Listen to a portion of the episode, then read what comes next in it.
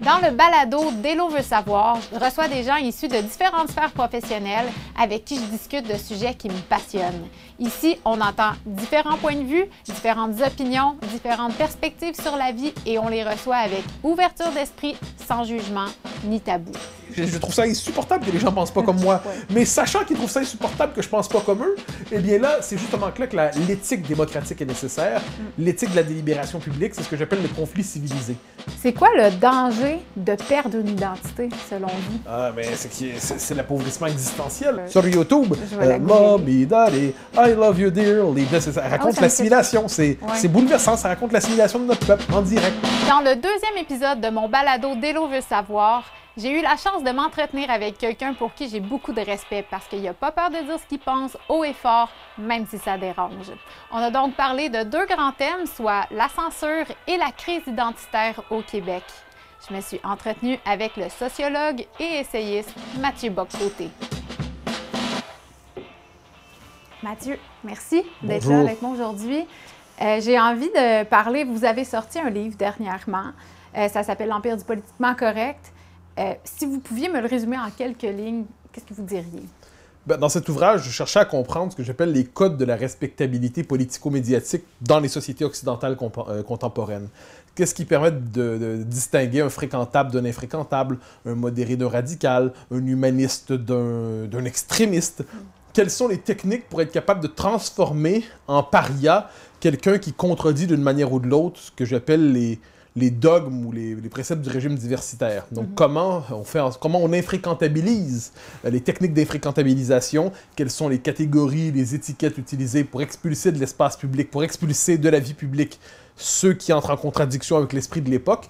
Donc j'ai cherché à décrypter cette logique-là. Ça s'inscrit dans un travail que je mène depuis longtemps sur plusieurs livres, où je cherche à comprendre, appelons ça l'idéologie dominante de notre temps. Ses nombreux, comment elle se, ses fondements, ses assises, comment elle se déploie, et dans ce livre-là, je m'intéressais particulièrement à la construction de l'espace public, finalement. Comment mhm. notre époque formate l'espace public de telle manière à accepter certaines hypothèses et à exclure à l'avance d'autres options, et comment on s'assure qu'elles demeurent dans le registre de la, sous, sous, la loi de l'ostracisme?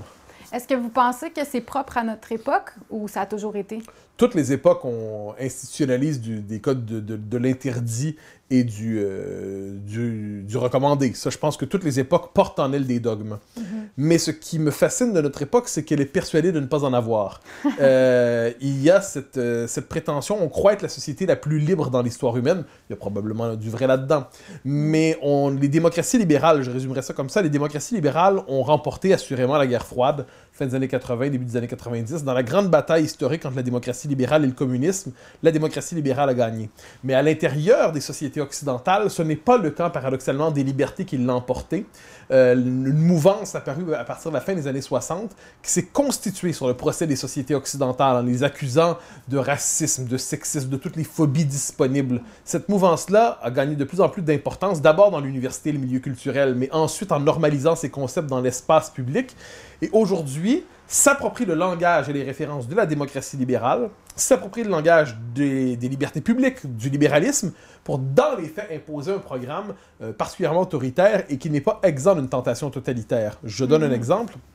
Il y a, je, reconnais le totalitarisme, non pas comme régime, mais comme tentation, dans la prétention à créer l'homme nouveau.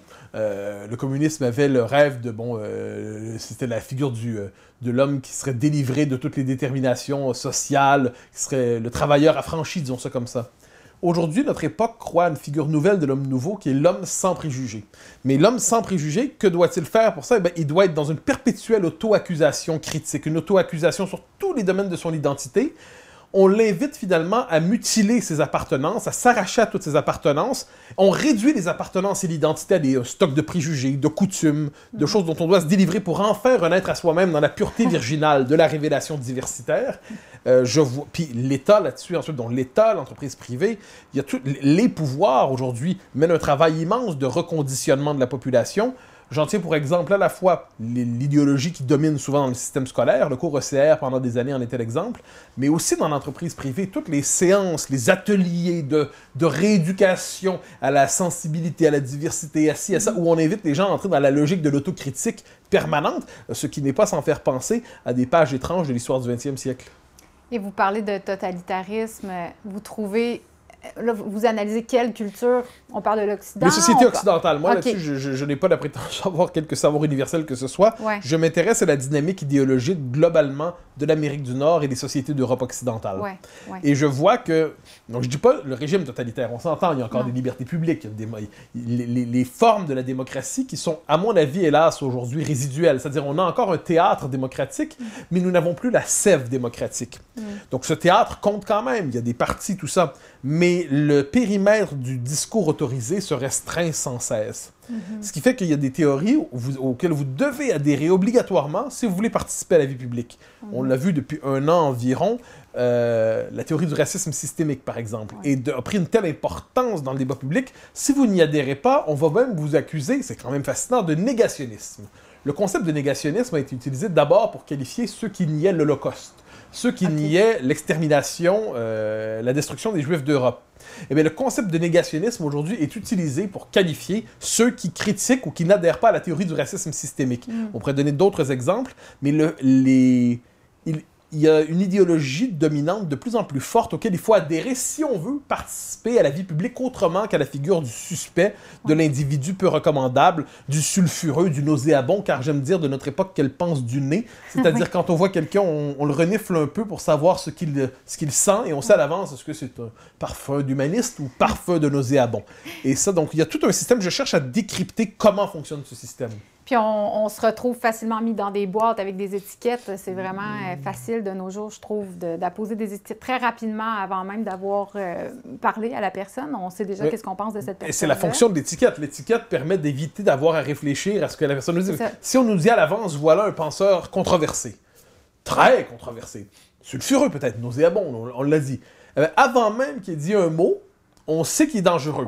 Plus encore, si on se retrouve à être d'accord avec ce que dit le penseur en question, on sait que c'est dangereux parce qu'on nous l'a présenté comme controversé, nauséabond et sulfureux. Donc, on, euh, et puis il y a d'autres étiquettes aussi, il n'en manque pas. Donc, il y a un système de mise en garde idéologique qui fait en sorte qu'on colle aux gens l'attention étiquette chien méchant.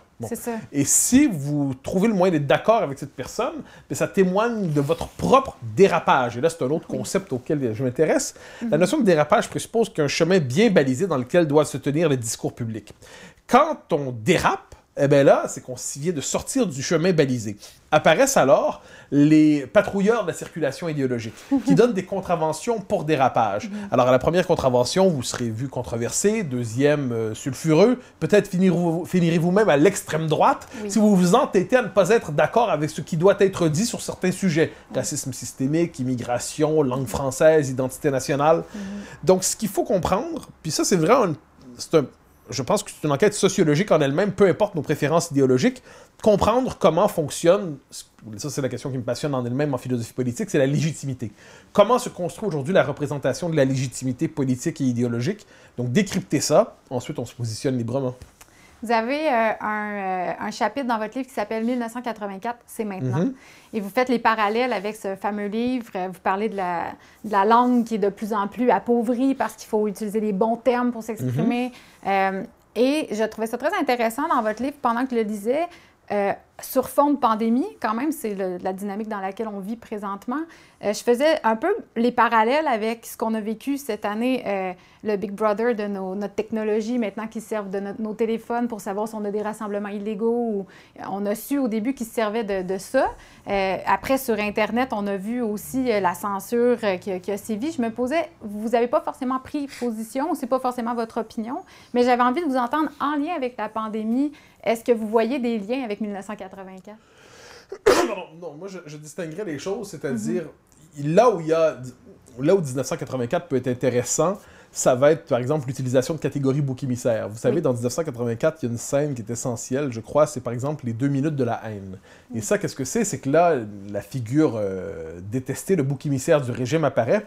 Et là, tous ensemble font haine, haine, haine pour dire euh, qu'on déteste. Ça, c'est le méchant. Et c'est dans ce Soudan contre lui qu'on refait l'unité. Euh, bon, sous, le régime idéocratique.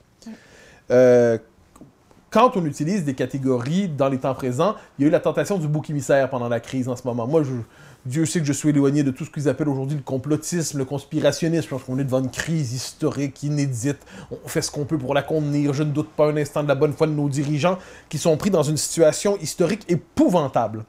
Ce qui m'embête, c'est l'utilisation abusive du mot conspirationniste, par exemple, non pas pour désigner d'authentiques conspirationnistes, mais pour désigner toute remise en question quelquefois de ce que l'on considérera des mesures sanitaires qui peuvent être exagérées. Il me semble, par exemple, que dans la crise présente, il aurait été possible de, dire, bon, ça, cette mesure-là, je la trouve adéquate, celle-là un peu moins, celle-là me semble abusive, celle-là me semble tout à fait nécessaire on aurait dû pouvoir discuter de ça. Avoir un débat public, finalement. Oui, mais sans utiliser des étiquettes péjoratives comme conspirationnistes. Le problème, évidemment, c'est qu'une partie de cette contestation de certaines mesures que certains pouvaient juger abusives a été portée par d'authentiques conspirationnistes. Il, en a. Moi, je, vois ça comme tout le monde. On voit ça sur Internet. Euh, l'université de la vie ne conduit pas toujours aux recherches les plus éloquentes et les, plus convaincantes. Mm-hmm. Donc, on voit quelquefois des gens qui, qui construisent un monde parallèle. Et là, je dis un instant. Vous vous dissociez totalement de ces. le complot est une chose, mais euh, justement, sur votre Twitter, l'autre fois, je me rappelle, vous aviez euh, euh, mis votre opinion par rapport au couvre-feu qui était repoussé à 9h30. Puis, je, lisais les commentaires des gens. plusieurs disaient Je ne suis pas conspirationniste, mais le couvre-feu ne tient pas la route. Oui, non, mais, voilà. Les gens se sentent obligés de se justifier maintenant. Ça, ça c'est le problème de tout, je dirais, de, tout système politique, quelle que soit la crise. Il faut dire qu'en situation de crise, en plus, il y a une forme d'hypersensibilité de l'opinion la tentation pendant la crise de faire apparaître la figure du méchant, qui était mm. le conspirationniste, qui devenait le bouc émissaire dans la crise. Moi, je, ça m'embête un peu, ça. C'est-à-dire, me semble-t-il qu'on devrait pouvoir justement discuter raisonnablement de la bonne gestion de la crise. Nul ne contestera l'existence de la crise. À tout le moins, pour moi, c'est pour ça qu'il y, a une part de réel qui est essentielle. Quelqu'un qui dit il n'y a pas de crise, il n'y a pas de virus, il n'y a pas de ci, il n'y a pas de ça. Bon, mais euh, cher ami, on, on s'en parlera dans, dans 10 ans quand on veut. Mais pour l'instant, il y a une crise immense, il y a une pandémie. Il y a différentes manières de l'approcher. Il suffit de voir que des États-Unis, au Québec, à certaines, euh, certaines provinces canadiennes, en France, les pays ont différentes stratégies devant une crise comme ça. Je pense qu'on devrait être capable de mener une discussion à peu près éclairée, tout en sachant qu'on agit dans l'urgence et en tâtonnant, mhm. sans se traiter des noms d'un côté euh, de, de covidio ou de conspirationnistes et de l'autre côté, euh, ben, voir partout des vendus. Euh, ça, voir des vendus au pharma, des, moutons. des moutons, et c'est ça, ça, ça m'exaspère au possible. Je veux dire, moi, le respect des normes sanitaires me semble relever du bon sens dans les circonstances. Ensuite, ensuite, j'espère qu'on... Comme j'aime dire, moi, j'ai écrit un texte en je pense en juillet dernier ou au mois d'août, j'appelais ça porter le masque sans s'y habituer.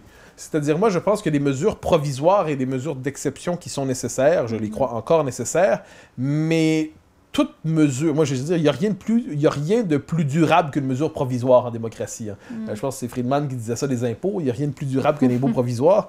Mais là, moi ce que je veux, c'est que j'espère qu'on garde à l'esprit cette idée qu'il y a une urgence de restaurer les libertés publiques, euh, pour peu que ça soit compatible avec la gestion de la pandémie. Mais mhm. si dès que quelqu'un pose une question, on dit qu'on spie, ben, ça empêche toute réflexion. Justement, il y a eu un article qui a été publié euh, cette semaine, je ne sais pas si vous l'avez vu passer, c'est un médecin retraité, euh, c'est un texte d'opinion dans la presse, et puis il demandait si le Collège des médecins avait failli à sa tâche, en fait, justement en, en enlevant le débat public. Lui, il est retraité, donc il disait Je peux parler, mais il y a une omerta présentement.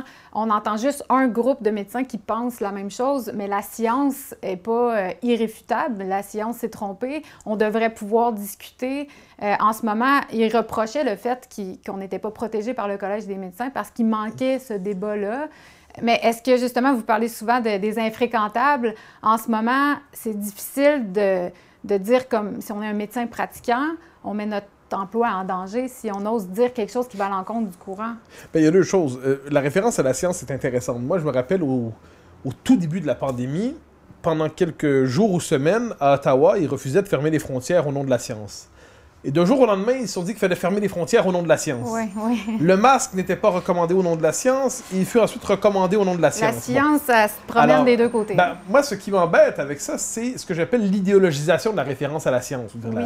La, méthode scientifique me semble un des grands acquis de la civilisation, puis on m'entendra pas maudire la science. Mhm. Mais je vois qu'aujourd'hui, trop souvent, on maquille euh, des opinions qui peuvent être par ailleurs légitimes dans les on les maquille toujours d'un vernis scientifique pour les rendre indiscutables, pour les rendre... Euh, on le voit dans tous les domaines, hein, qu'il s'agisse euh, qu'on parle d'immigration, qu'on parle de théorie du genre, qu'on parle de l'autre côté euh, de certaines mesures. Quand M. Legault, pour qui j'ai la plus grande estime, nous dit par ailleurs que euh, je pense qu'il critiquait la question des gyms. Je pense que le Parti québécois disait qu'il faudrait peut-être ouvrir les gyms. Puis M. Legault, euh, dit- le premier ministre, dit euh, Oui, mais là, on est d'accord avec la science ou pas d'accord avec la science? C'est pas ça non plus. Je veux dire, l'action politique n'est pas un simple décalque de, de prescriptions scientifiques, par ailleurs elles-mêmes approximatives et quelquefois contradictoires. Ouais. Le propre du politique, ça, pour moi, c'est fondamental. Le propre du politique, c'est le tragique. C'est-à-dire que ce que c'est le tragique, c'est on est devant deux nécessités contradictoires mais également nécessaires. Hein, D'un côté, redonner de de- de l'oxygène à la société, de l'autre, maintenir des mesures sanitaires pour éviter justement que, que- que l'épidémie euh, ne brûle tout sur son passage. Euh, être capable de restaurer la possibilité pour les jeunes d'aller à l'école. Puis de l'autre côté, eh bien, et, encore une fois, éviter qu'il y ait une propagation du virus par un circuit nouveau avant qu'on soit avancé suffisamment dans la vaccination. Donc le problème de la politique, c'est des décisions qui ne sont jamais une pure recommandation de je ne sais quelle consigne scientifique. Ouais. Donc, puis il faut savoir, la science, c'est pas une vérité révélée, c'est une méthode, c'est une enquête. Puis Dieu sait que je ne suis pas sur le mode euh, de sceptisme par rapport à la science, mais je critique l'idéologisation de la référence à la science par des gens qui ont quelquefois, par ailleurs, une connaissance approximative des méthodes scientifiques, quelles qu'elles soient. Donc, sur ça, ça, je pense que c'est vrai plus encore, si je peux dire, dans l'université.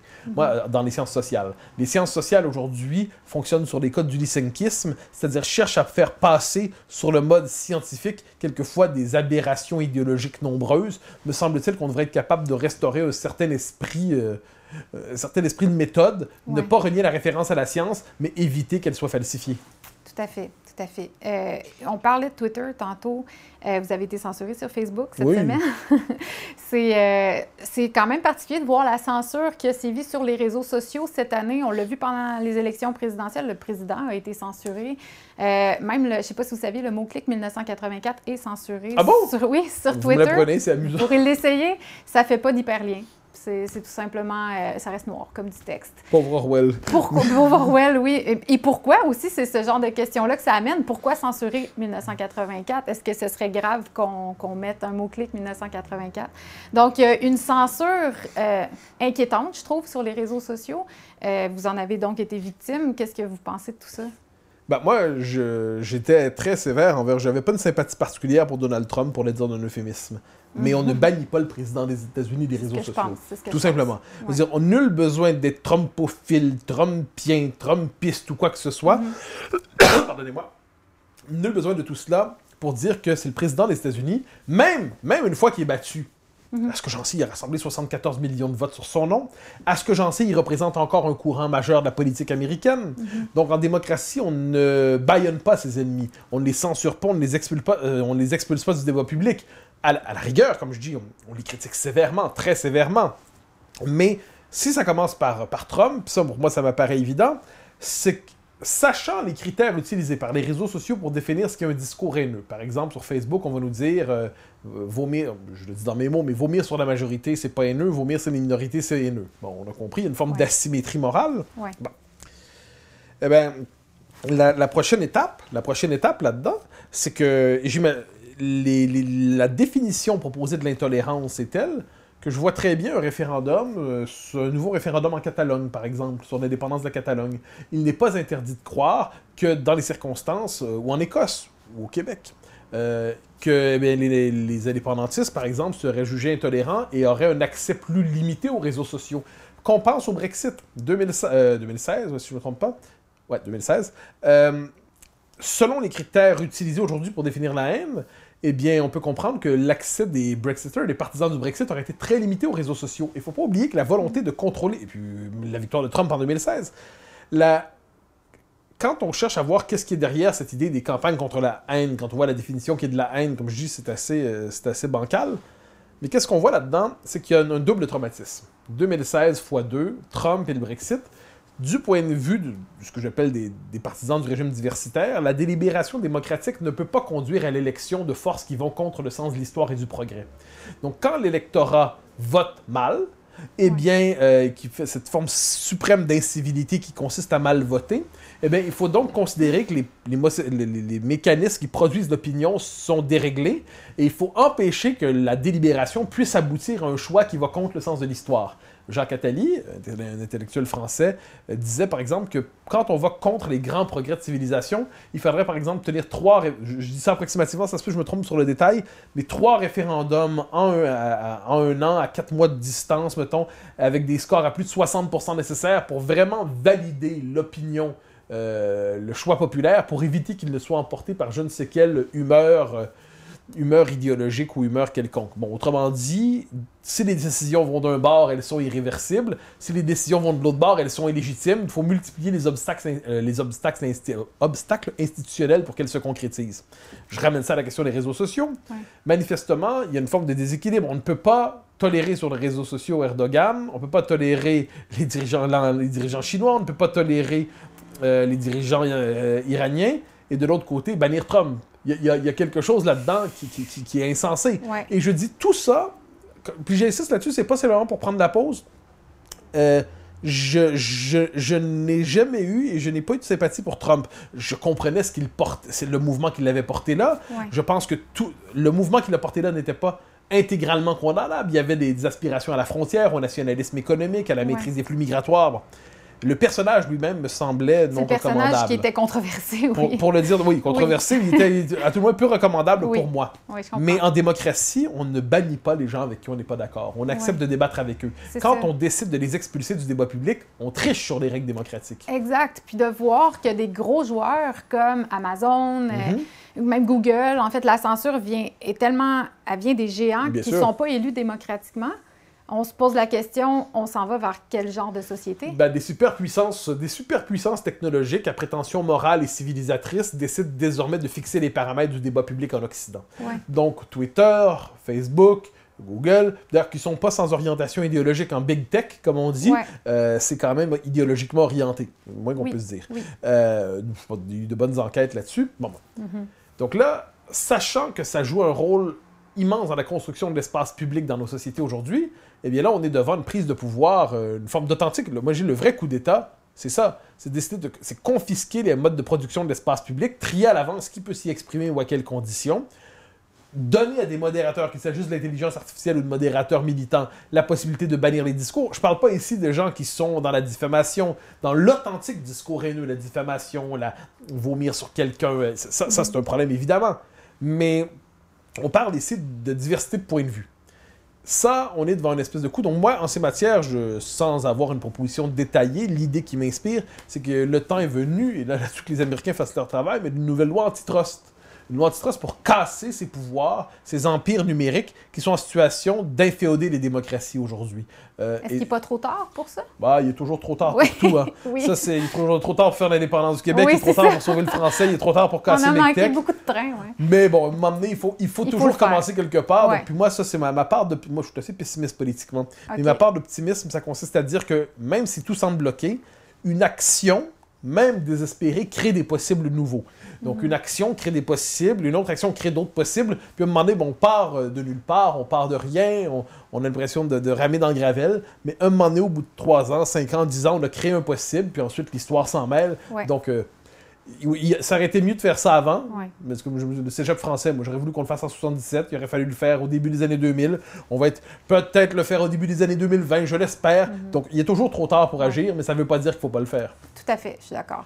Euh, vous, on parle de Twitter, tout ça, mais vous, vous, êtes quand même dans votre livre, vous vous montrez critique aussi à l'égard des médias de masse qui véhiculent souvent une opinion, euh, mais vous travaillez vous-même pour euh, les médias. Donc, mhm. est-ce que, est que vous êtes retrouvé parfois dans, dans l'embarras avec vos critiques? Non, parce que ça, c'est quand même le privilège et je le dis avec fierté qu'on a dans nos pages, je ne prétends pas parler au nom du journal, mais je parle en tant que quelqu'un qui y collabore, c'est il y a une diversité de points de vue, une vraie diversité de points de vue. Euh, voudrait-on identifier une ligne éditoriale fixe dans le, dans le journal auquel j'écris, euh, dans lequel j'écris, qu'on ne la trouverait pas? On va trouver des gens qui sont euh, plus nationalistes sur le plan linguistique, d'autres qui sont plus sceptiques, on va avoir des gens pour la laïcité, d'autres qui s'y opposent, des mhm. indépendantistes, des gens qui ne le sont pas. Ça, je pense que c'est... À tout le moins, personnellement, je m'en fais une fierté là-dedans. Euh, et, quand je dis qu'il y a une forme de tendance lourde dans les médias, ça ne veut pas dire qu'il n'y a pas ensuite des espaces de liberté d'une manière ou de l'autre. Je note, soit dit en passant, que ces espaces de liberté sont souvent diabolisés. Euh, on le voit en France, par exemple, avec CNews. CNews, où on va entendre un point de vue plus conservateur quelquefois, eh bien, une bonne partie des gens, comme par exemple on le voit au monde, euh, mais pas seulement, vont dire ben, il ne faut pas aller sur CNews, il ne faut pas accepter d'aller débattre sur CNews parce qu'on entend un point de vue qui ne devrait pas se faire entendre. ah bon. Euh, on va, et ça, on va, entendre, on va voir ça dans différentes sociétés. Donc là où on entend un point de vue dissident, eh bien, on, euh, on dit mais c'est un, un média illégitime. Alors, cela dit, euh, chacun fait son travail. Moi, je le mène, euh, je toujours dit, sous le signe de la plus grande honnêteté. Je dis les choses, je pense que c'est la formule de, Peggy, souvent citée par Finkielkraut, c'est-à-dire, euh, il faut non seulement dire ce qu'on voit, il faut voir ce qu'on voit. Donc, quand on, a, la réalité devant soi, on essaie de la décrire la plus honnêtement possible. Mhm. C'est ce que je fais, tout en étant conscient, ça c'est important, et puis ça, j'en suis convaincu, que des gens qui vont voir le monde tout autrement et tout aussi honnêtement. Oui. Ça, pour moi, c'est fondamental. Donc, il y a des gens, par exemple, être fédéraliste, pour moi, c'est un peu inconcevable. Et pourtant, je sais qu'il y a beaucoup de gens, des, millions de Québécois manifestement, qui pensent que ce l'est. Donc, au-delà de mes préférences idéologiques personnelles, qui sont mhm. fortes, qui sont des préférences existentielles, mhm. euh, je dois concevoir que des gens qui, tout aussi honnêtement, voient le monde à partir d'un autre, autre, prisme, d'une autre lunette, d'autres critères, hiérarchisent différemment leurs critères. Euh, moi, je les hiérarchise autrement. Et au final, ils font pas les mêmes choix politiques que moi. Ça va me choquer, ça me choque pas vrai, là. On se trompe pas. là-dessus, on n'est pas des anges. Je, trouve ça insupportable que les gens pensent pas comme moi. Mais sachant qu'ils trouvent ça insupportable que je pense pas comme eux, eh bien là, c'est justement là que l'éthique démocratique est nécessaire. Mm. L'éthique de la délibération publique, c'est ce que j'appelle le conflit civilisé. On va être capable, sans prétendre se réconcilier, c'est le côté kumbaya des Québécois. On va tous se réconcilier à la fin, puis on va s'aimer. Non, non, on va pas se réconcilier. On va juste trouver un terrain d'entente pour être capable de délibérer sans s'insulter et on va être capable ensuite de prendre des décisions sans pour autant euh, jouer dans la fiction du consensus. Ça, pour moi, c'est ça une éthique démocratique. C'est quelque chose, je trouve, personnellement, les Québécois, on a de la difficulté à débattre, on devient très émotif. Euh, mon conjoint est français, donc c'est une autre culture. Euh, les Français, c'est pas, c'est pas un problème, le débat. Et ça devient pas émotif, ça, on prend pas les choses de façon personnelle. Au Québec, oui. Donc, quand vous parlez du débat, au Québec, je trouve qu'on a tendance à, à, moins le mener, ce débat. Puis malheureusement, ce que j'aime que vous venez de dire, vous respectez quelqu'un qui ne pensait pas comme vous dans une certaine mesure. Ça vous choque, mais il y a un respect quand même parce que vous ne perdez pas de vue que tout le monde ne pense pas de la même façon. C'est le de la démocratie. il, y a, une diversité de valeurs, il y a une diversité de principes, une diversité de points de vue. Moi, je, dis souvent un exemple. Personnellement, si je dois me coller une étiquette idéologique ou philosophique, conservateur, sans souci. Mhm. Mais quand je dis conservateur, j'entends par l'enracinement, le sens d'autorité, de la transmission culturelle. Mais je dis qu'une société qui ne serait que conservatisme serait muséifiée, étouffante, asphyxiante. Mhm. Une société qui ne serait que progressisme serait désincarnée, déréalisée, flottante. Bon. Alors une société a besoin de deux, de, deux pôles, plusieurs en fait, mais elle a besoin d'un pôle conservateur et d'un pôle progressiste, d'un pôle libéral, d'un pôle d'autorité. Elle a besoin de consensus et de dissidence. Et la délibération démocratique, qu'est-ce que c'est? C'est la possibilité, sans jamais en arriver à une synthèse finale, de toujours construire quelque chose comme un bien commun qui soit pas complètement fictif non plus à travers cette diversité d'idées, de tempéraments, de positions existentielles, de valeurs et d'intérêts. Mhm. Ça, pour moi, c'est toute la tâche des démocraties, mais ça, ça implique qu'on soit capable d'avoir un sens du commun. C'est-à-dire qu'on sait que néanmoins, on est dans la même aventure collective. Ce que je critique dans plusieurs idéologies aujourd'hui, c'est qu'ils sont en train de saper les conditions même de la délibération publique, la possibilité du commun. Ça, pour moi, je trouve ça catastrophique, mhm. mais, mais je crois que c'est nécessaire. C'est quand même... Vous disiez, c'est vrai qu'au Québec, on n'a pas le sens du débat, mais on a quand même été capable de faire quelque chose d'exceptionnel à l'échelle de l'histoire. Deux référendums. Euh, où il n'y a pas une balle qui s'est tirée. Je ne parle pas de l'épisode Felkist, pas une balle. Euh, pas de violence. Imagine, euh, ailleurs dans le monde, un résultat comme celui de 1995. Ailleurs dans le monde, ça, ça, ça, finit très mal. Ici, bon, ici, on a accepté ce qui s'est passé. On s'en est désolé. C'est le moins qu'on peut dire. On a voulu en faire un autre. On l'a pas fait. Mais on, on a accepté ça. Je pense que les Québécois on fait preuve sur la question la plus fondamentale qui soit de maturité démocratique. Mhm. Euh, mais le fait est qu'aujourd'hui, la société se fragmente, se fractionne, se décompose. Euh, les médias sociaux hystérisent la part qui n'est pas nécessairement la meilleure. Euh, en fait, c'est le paradoxe des médias sociaux. Ils démocratisent l'espace public et l'ensauvagent tout à la fois. Donc, quand on a ça en tête, on essaie de. Il faut se reconstruire un peu de commun, je dirais même beaucoup de commun, mais ça implique encore une fois cette éthique démocratique qui n'est pas une éthique du consensus, mais une éthique du conflit civilisé. Et ce fameux conflit civilisé, il me manque personnellement cette année parce que, parce que j'ai beaucoup de désaccords avec la gestion de la pandémie, je le dis ouvertement. J'aurais voulu pouvoir en discuter, mais, mais on n'a pas le droit, en fait. On n'a tout simplement pas le droit de discuter. même par rapport à Trump, parce que vous parliez de Trump tantôt, comme vous, je considère que le personnage est euh, un peu repoussant. Mais, comme vous disiez, c'est le président des États-Unis. Et j'ai commencé à trouver ça dérangeant de voir à quel point on avait une couverture médiatique de Trump euh, purement euh, négative. J'essayais des fois de trouver, je me disais, ça doit y arriver de faire un bon coup quand même, ça doit y arriver une fois en quatre ans, j'espère. Et je me suis mis à vouloir chercher une autre source d'information en vain. J'étais incapable. Puis ça, ça m'a choqué parce que je me dis, c'est la mission des journalistes de nous informer de façon neutre. Puis, vous en parlez dans votre livre, les journalistes s'amènent déjà avec leur opinion.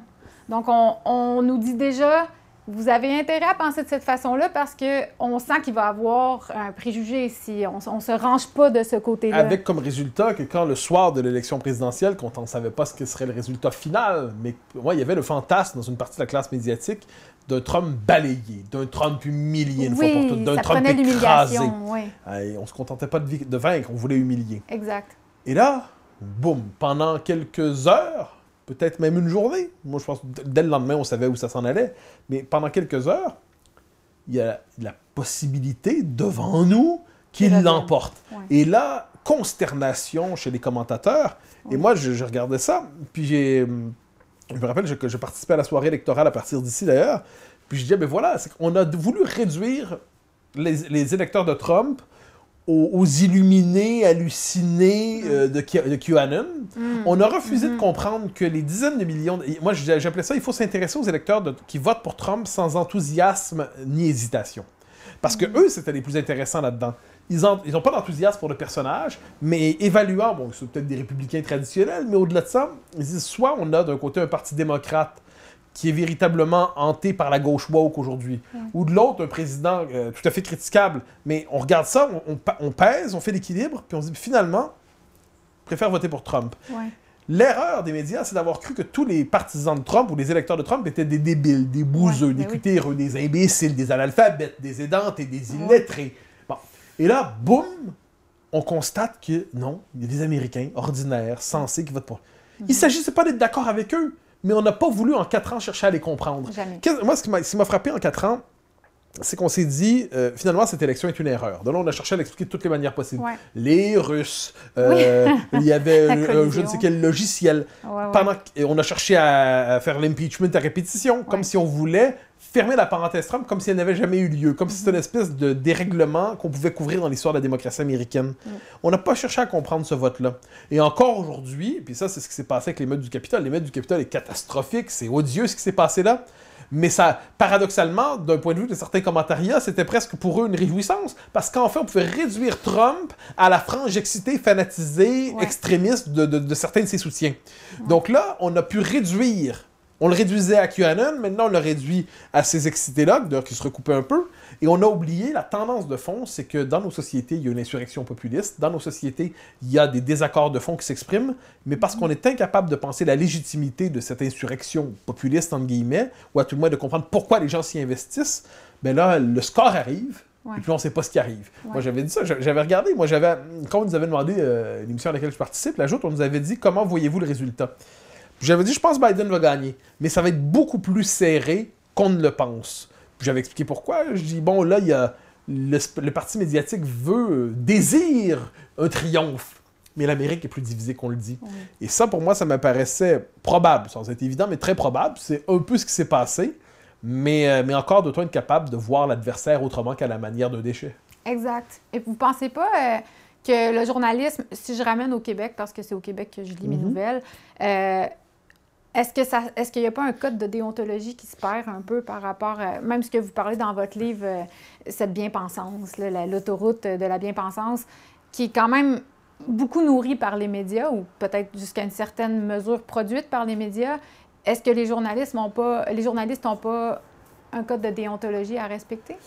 Ben, je ne parlerai pas dans ces termes-là. Moi, je parlerai plutôt d'un devoir de, rigueur intellectuelle, simplement, pour certains d'entre eux. Je ne veux pas leur dire comment faire leur travail. Je prétends pas être journaliste moi-même. Mm -hmm. moi, je, je, suis chroniqueur, je suis sociologue.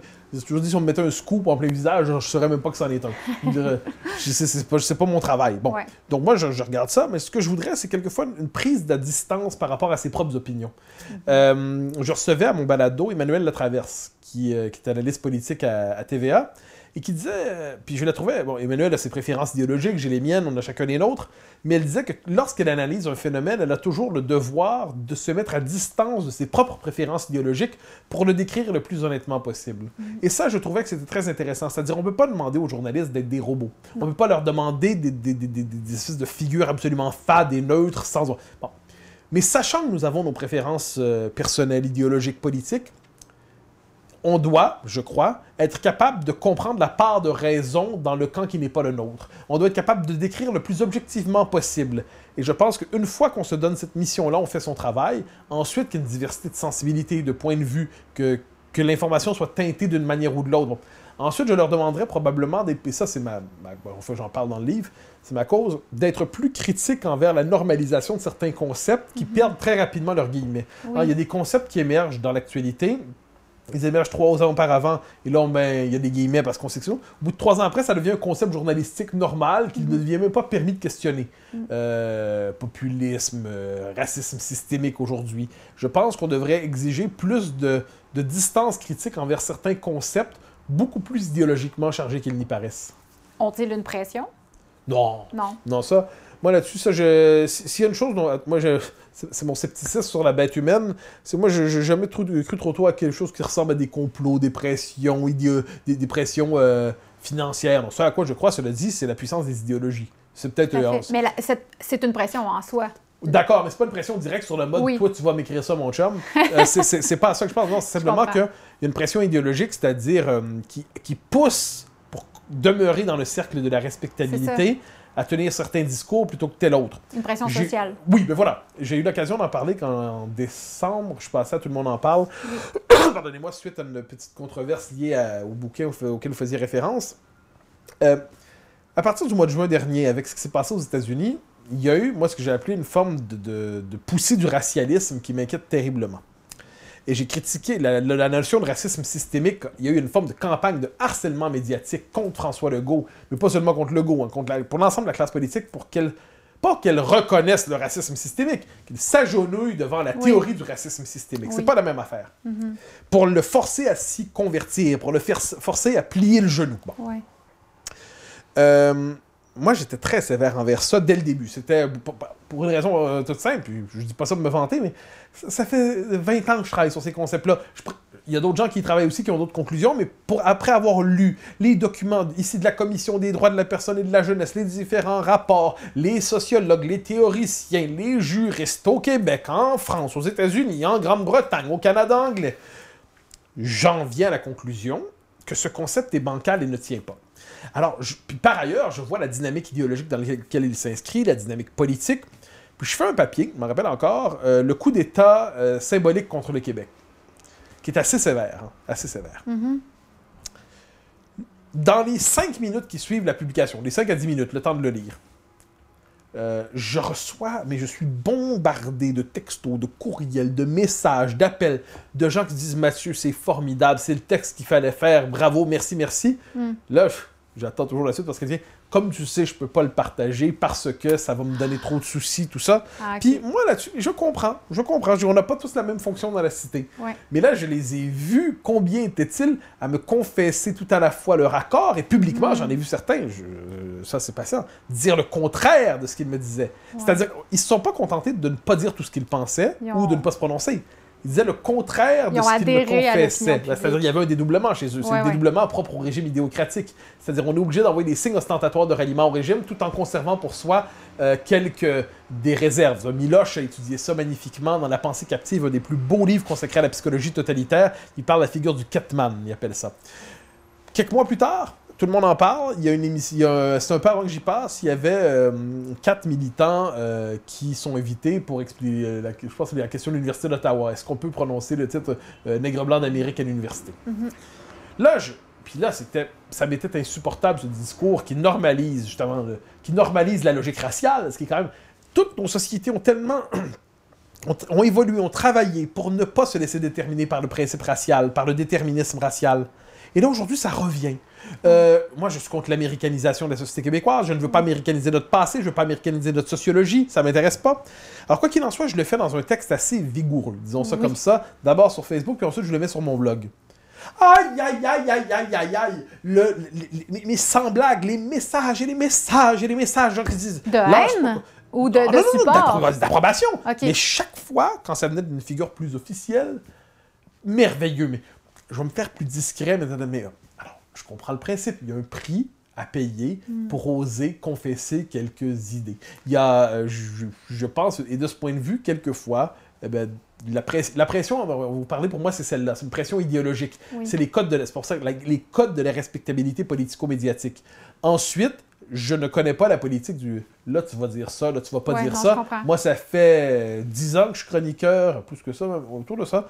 J'ai jamais reçu le début d'un quart de huitième d'un coup de fil comme ça. Jamais. Mais inversement, j'ai vu des gens, comme je dis, puis quelquefois dans, dans l'autre camp, hélas, écrire une chronique et confesser le contraire. Bon, ah, ça, je, Mais- la mais bête qu'est-ce humaine que- escalée. Qu'est-ce que ça dit, en fait? Parce que je vous ai entendu, à tout le monde en parle, quand vous disiez que vous receviez ce genre d'appel-là. Donc, on a...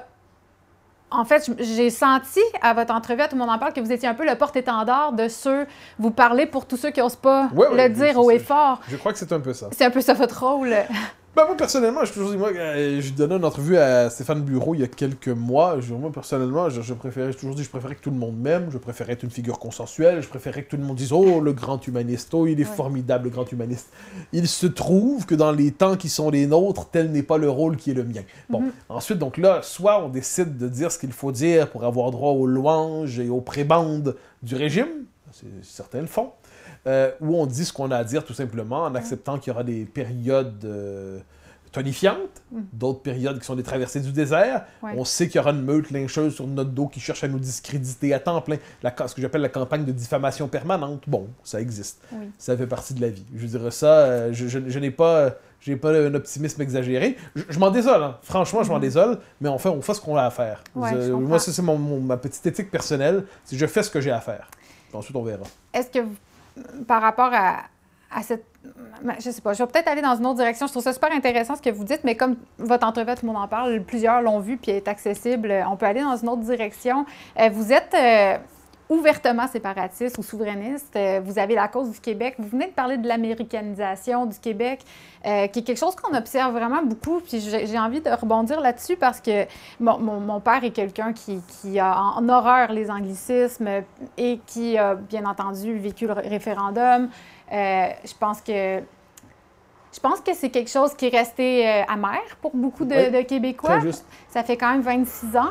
Mais pour moi, et avoir été éduquée par deux parents qui sont euh, souverainistes, c'est sûr que c'est une cause qui m'est chère. Le français, c'est une langue que j'adore. Je suis fière d'être québécoise. J'ai voyagé dans une trentaine de pays. Euh, je suis toujours contente de revenir au Québec, même si j'adore voyager. C'est la maison, le Québec. Euh, Est-ce que vous pensez que le phénomène d'américanisation est propre? Est-ce qu'on le vit juste au Québec ou est-ce que c'est mondial? Oh non, c'est là, comme j'ai moi, mon, mon- mon laboratoire, entre guillemets, c'est mon, mes sociétés observées, c'est les sociétés occidentales. Oui, Je ne doute pas que c'est, c'est- ça a des effets ailleurs, mais là où Ouais. je, je regarde, bien sûr, bien sûr, euh, pour différentes raisons, mais là où il y a une dimension québécoise, c'est que nous, on est, on est quand même cette espèce d'improbabilité historique, cette petite nation de langue et de culture française juste au nord de l'Empire. C'est quand même particulier la situation du Québec. Un État-nation inachevé, enclavé dans une fédération qui conteste son existence. Oui. Euh, un peuple qui, lorsqu'il rappelle qu'il est un peuple, est accusé de suprémacisme ethnique.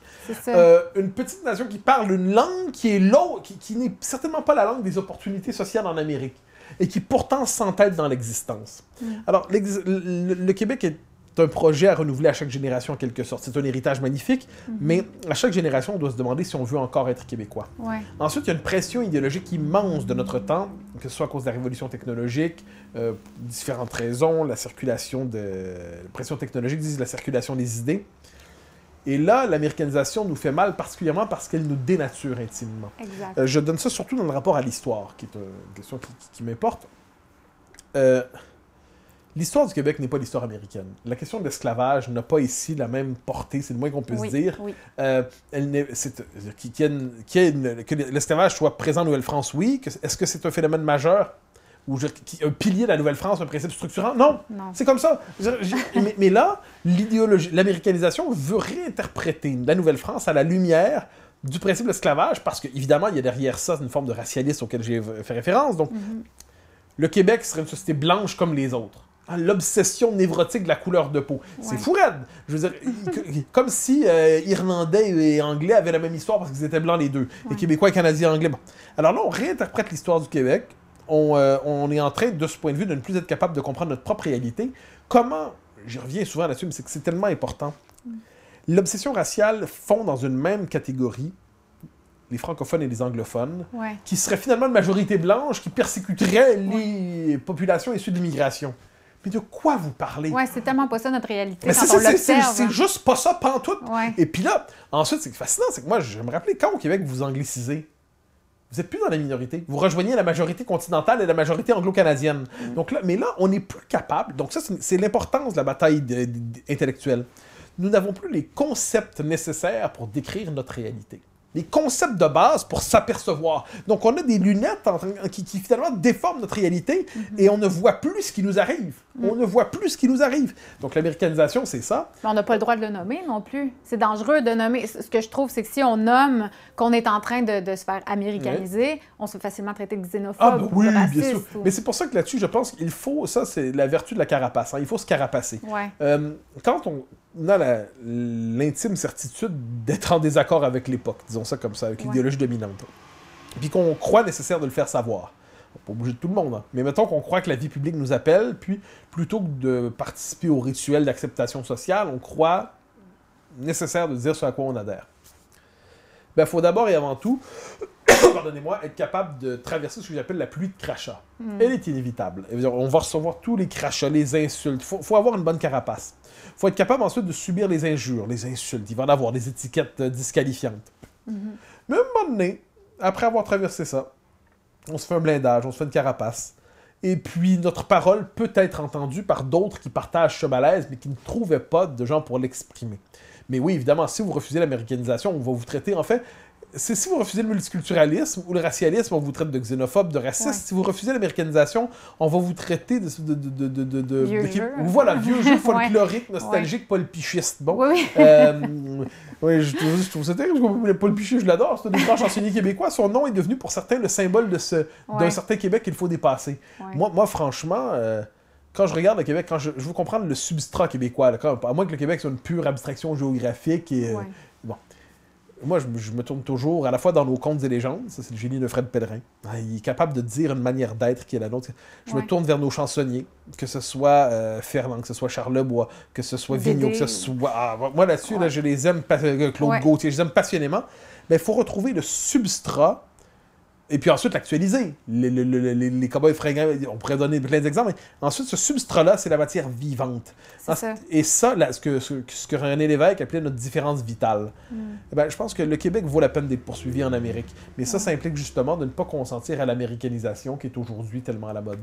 Mais est-ce que les Québécois, vous pensez, en sont conscients de cette unicité-là qui nous rend unique, qui nous rend beau, qui nous rend fiers?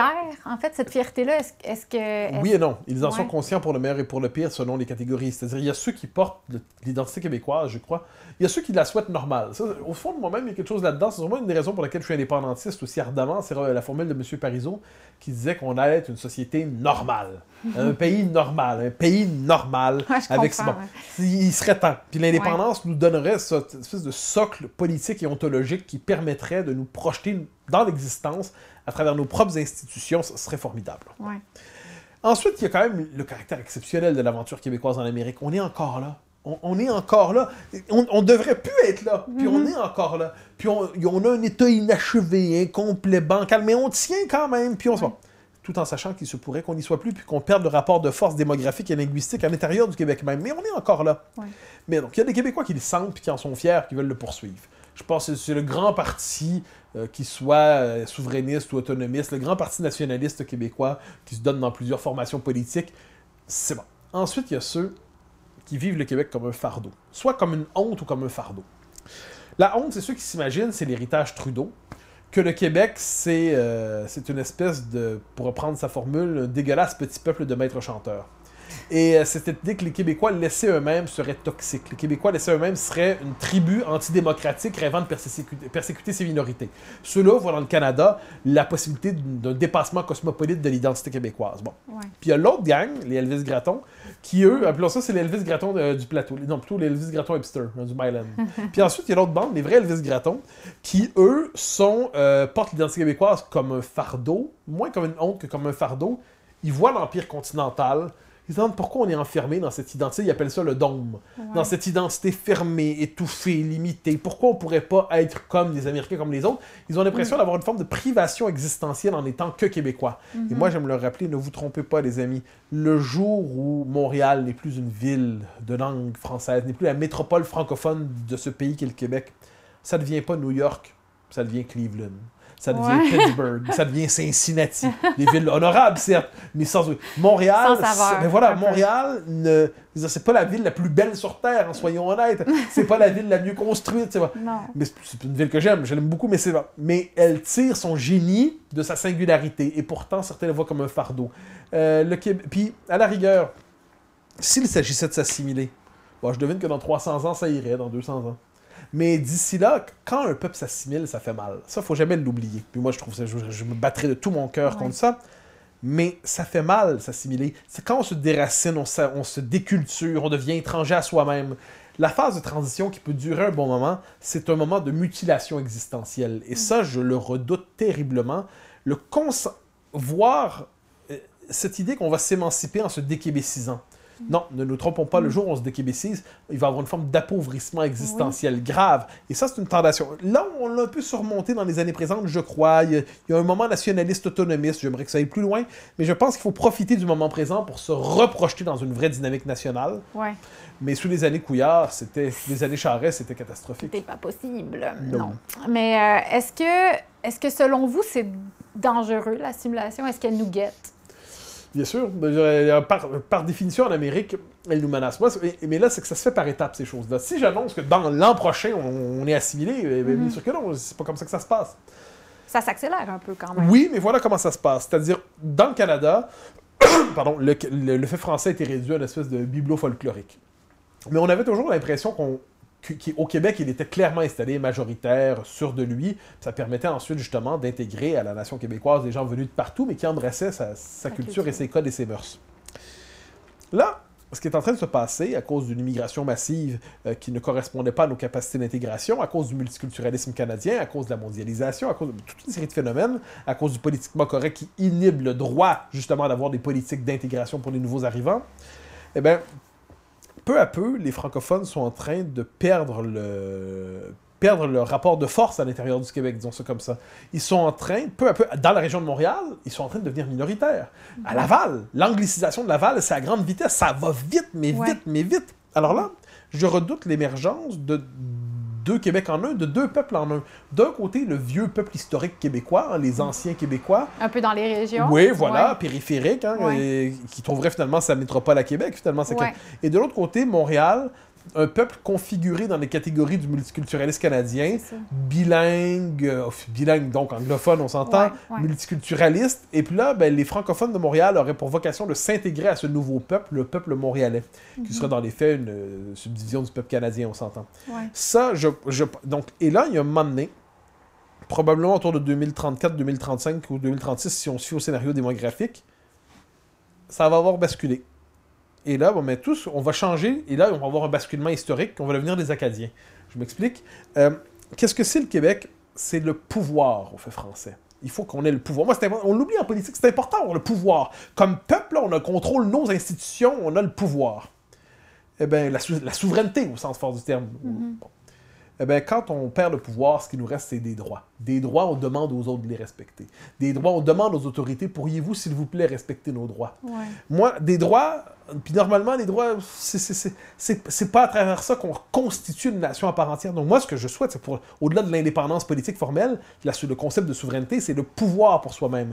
Eh bien, quand notre poids démographique réduit, réduit, réduit, eh bien, à un moment donné, on va perdre le pouvoir à l'intérieur même du Québec. Et là, on va entrer dans la, la- la dynamique d'assimilation accélérée. Ça, je pense que c'est le scénario qui se dessine devant nous. Ouais. Voilà pourquoi je pense qu'il y a des gestes de redressement forts qui sont nécessaires pour éviter d'aller là. Oui, c'est ça. Mais mon sentiment, c'est que ça, ça s'accélère. Puis, je n'ai pas fait des études là-dedans, mais euh, j'habitais dans, dans l'est de Montréal avant. Je suis allée vivre à Vancouver. Ah oui. Euh, je suis revenue. Je suis partie un an et demi. Quand je suis revenue, euh, j'étais vraiment impressionnée de voir à quel point les gens parlaient anglais Oui. dans mon quartier, qui, pour les gens qui ne savent pas, euh, c'est un quartier extrêmement francophone quand même de Montréal. Euh, puis aux élections, c'est pour la première fois, ça a rentré rouge dans Hochelaga, Maisonneuve. Donc, je me suis dit, OK, ce que j'entends, elle s'observe aussi dans le vote. Ben, bien sûr, ah, ben, ça, ça, faut voir avec Laval. Permettez-moi d'y revenir parce que Oui. c'est essentiel. Il, il- il était une fois le West Island. Ah, C'était normal. Il y avait le West Island. Là, les... peu importe, on présentait un 2 par 4, on présenterait un pissenlit, on présenterait une fougère, ou soit rouge, ça passe. Bon. Et bien là, il y a aujourd'hui une extension politique du West Island. Ça s'appelle Laval. Autrement dit, la transformation démographique de Laval, le, la multiplication des comtés protégés, hein, pour reprendre une vieille formule, la transformation de Laval en extension politique du West Island, ça fait que, dans les faits, le Parti libéral, les fédéralistes, ont une base de plus en plus forte. Et ils vont avoir à gagner de moins en moins de votes chez les francophones pour se maintenir. Ouais. Donc là, on l'a vu d'ailleurs sous les années Charest et plus encore sous les années Couillard. Les francophones ne votaient pas majoritairement pour les libéraux, mais ils se fragmentaient entre le nationalisme autonomiste de centre-droit, d'abord ADQ, ensuite CAC, le souverainiste de centre-gauche, le PQ, et ensuite euh, la gauche radicale, par ailleurs souverainiste, Québec solidaire. Donc les francophones jouaient à se disperser exagérément, et pendant ce temps-là, le Parti libéral se maintenait au pouvoir Ouais. euh, et menait des politiques qui étaient, à mon avis, contradictoires avec les intérêts même de la survie d'un peuple de langue euh, française en Amérique, euh, au Québec. Donc, il y, a, il y a un prix à payer à cette espèce de tabou autour de la question de l'immigration. Il ne s'agit pas de rêver à quelque forme d'imperméabilité ethnique en les cultures. Jamais, jamais, jamais. Il s'agit justement de conserver un rapport de force pour être capable de faire en sorte que ceux qui arrivent de l'extérieur puissent s'intégrer à la nation québécoise, puissent s'intégrer au peuple québécois, qu'on vienne de Kabylie, qu'on vienne, puis là je pourrais multiplier les exemples, euh, qu'on vienne de Roumanie, qu'on vienne d'Haïti, qu'on vienne du Chili, qu'on vienne du... Qu'importe, on peut devenir québécois. Une nation, Oui. c'est pas une race. On peut ça. faire des Québécois avec des gens qui viennent de partout ailleurs dans le monde. Encore doit-on avoir des capacités d'intégration qui sont respectées, et ça n'a pas été le cas. Puis dans l'ensemble canadien, nos capacités d'intégration sont structurellement limitées. Oui. Donc on a toute une dynamique, mais on a de la difficulté à penser ça, parce que dès qu'on se met à réfléchir politiquement à tout ça, apparaissent ce qu'on évoquait tantôt, les contrôleurs de la circulation idéologique, et là, racistes, xénophobes, Ouais. anglophobes, fermés, pas ouverts. Et puis là, ben, le, le- le fait de se faire coller ces étiquettes-là à répétition pousse à l'inhibition. Ça verrouille le débat aussi. Bien sûr, Donc, ça devient impossible de, de discuter de ces... Puis qui sont pourtant des questions existentielles. On doit prendre position, je pense, en tant que peuple québécois. Il y a une étude qui est sortie il n'y a pas longtemps qui montrait l'accélération euh, du déclin du français Ah ouais, sûr. euh, dans la métropole, Et à Laval. Et à Laval, exactement, que c'est rendu, je pense, c'est majoritaire que les gens parlent anglais dans les foyers, ou en tout cas, c'était c'était des chiffres qui étaient quand même alarmants. Euh, puis je me disais, est-ce que la culture passe par la langue, selon, Ah selon ben vous? oui. Ben, tu l'as, la culture québécoise. C'est ça. Euh, ça, C'est dur des, des fois de mettre le doigt parce que y a- je me dis, si j'étais née anglophone à Montréal, je me considérerais peut-être québé- euh, québécoise quand même. Donc, il y a cette espèce de débat aussi de la langue. Est-ce que ça passe absolument par la langue? ou- Ben oui, parce qu'à ce compte-là, notre destin ne sera pas celui d'Irlandais, hein, c'est-à-dire euh, les Irlandais qui ont perdu leur langue mais qui ont eu leur indépendance. Je n'ai pas dit qu'ils ont perdu leur culture, mais l'expérience historique québécoise est si intimement liée au fait français. Notre noyau existentiel, notre noyau, euh, notre, noyau, notre noyau vital, c'est le fait de penser, dire, rêver, poursuivre le monde en français en Amérique. Ouais. Euh, si on s'anglicise, ben, on n'est plus québécois, c'est tout. Ouais. Ou à tout le moins, on peut conserver le mot si on veut. Ouais. Moment donné, les mots qui réfèrent à aucune substance. Donc, il y a une minorité historique anglaise au Québec qui a ses droits. Pas de Mhm. souci avec ça. Euh, mais le fait est qu'à l'échelle du, du monde, à l'échelle de l'histoire, l'originalité existentielle des Québécois, c'est quand même cette, euh. Cette idée de vivre l'Amérique en français. Mhm. Alors, euh, non, non, le, le jour où on s'anglicise, ben, c'est fini. Est-ce que vous pensez qu'il y a des solutions concrètes? Est-ce que Ben ouais. c'est réversible, ce qui est en branle? je, je crois que c'est réversible. Pardonnez-moi pour dire. Alors, les solutions concrètes sont connues. Je, je- je dirais de la plus. euh, mais ça, c'est facile de dire ça de l'indépendance, évidemment. C'est quand même ça le socle qui permettrait notre survie puis Ouais. notre euh, émancipation véritable. Bon. Mettons, là, la CAQ nous conduit pas là pour l'instant. Il faut multiplier les gestes d'affirmation nationale pour rappeler justement que la culture nationale québécoise n'est pas qu'un assemblage désincarné de droits validés par la Cour suprême. Non, c'est une... évident que les droits fondamentaux, mais il faut affirmer le commun québécois. Donc moi, j'étais un partisan euh, enthousiaste de la charte de la laïcité. Moi, j'étais même pour la charte des valeurs auparavant. D'ailleurs, comme, comme on, on était des extrémistes, j'imagine. Oui, mais euh, comme, comme 65% des Québécois étaient pour en passant. C'est juste qu'il n'y avait pas trop d'écho médiatique. Ouais. Pas tant que ça. Moi, ah. franchement, je, regarde ça, j'ai pas trouvé la maladresse tant que ça. Moi, j'étais pour, je trouve que c'était bien. Ensuite, il n'y a, rien, y a rien de, parfait en politique, mais moi, je, je trouve que Drainville a fait un travail tout à fait admirable. le procès qu'on lui a fait, je l'ai trouvé injuste, en fait, quoi qu'il en soit. Donc, charte de, charte de la laïcité, c'est une première étape. Elle était importante, mais c'est un point de départ, c'est pas le point final. Non. Euh, baisse des seuils d'immigration. Ça, pour moi, c'est essentiel parce qu'on n'a pas les capacités d'intégration de nos seuils en ce moment. C'est pas une question d'aimer, pas aimer. C'est qu'on reçoit en fonction de nos capacités. Renforcement de la loi 101. Je ne sais pas à quel moment notre entretien sera diffusé, mais là, au moment où on parle, il n'y a pas encore la nouvelle loi 101 du ministre Jolin Barrette. je l'espère vigoureuse. J'espère qu'elle. C'est annoncé pour quand? C'est cet été, je pense non? Au printemps. C'est annoncé ah, depuis six mois pour la semaine prochaine. On l'attend incessamment. Mais bon, donc, mais, donc là, il nous l'annonce. Moi, je, l'attends. Mm-hmm. Elle ne s'accompagnera pas du cégep français, j'en suis certain, mais elle devrait s'accompagner du cégep français parce que ce serait le geste politique, symbolique fort qui permettrait de rappeler qu'au Québec, le français n'est pas optionnel. Qu'est-ce que vous voulez dire par cégep français? On applique la loi au niveau collégial. Donc, euh, vous poursuivez, vous devez jusqu'au niveau collégial. Vous ne pouvez pas aller en anglais voilà. faire vos études. Voilà. D'autant que là-dessus, il y a cette espèce de légende urbaine qui dit que les gens vont au cégep anglais pour apprendre leur anglais. Bien sûr que non. Les gens vont au cégep anglais parce qu'ils maîtrisent déjà l'anglais. Ensuite, je ne sais pas qu'il n'y a pas des exceptions, mais les études de l'IRFA étaient assez convaincantes là-dessus. Et quand on change de langue au niveau collégial, la plupart du temps, d'ailleurs, il y a des bons articles dans le Devoir ce temps-ci là-dessus, il faudrait avoir la peine de le dire, euh, c'est qu'on change de référence culturelle, on mm-hmm. change de référence mentale, on bascule d'un univers mental à l'autre et euh, c'est plus celui du Québec francophone. Bon, il y a ça. Je pense qu'il faut. Puis là, donc les mesures, il faut, les, il faut que l'État québécois affirme un principe de francisation actif. Il faut que l'État québécois s'adresse à ses citoyens en français. En ce moment, officiellement, le Québec est français, mais dans les faits, il fonctionne en bilingue. Comme les conférences de presse qui sont toujours euh, dans les deux ça, Ça, pour moi. ça, je trouve c'est grave parce que d'une étape à l'autre, aux élections de 2018, à l'initiative de Jean-François Lisée, hélas, un homme pour qui j'ai pourtant beaucoup d'estime, eh bien, on a eu, pour la première fois, un débat en anglais entre les chefs québécois.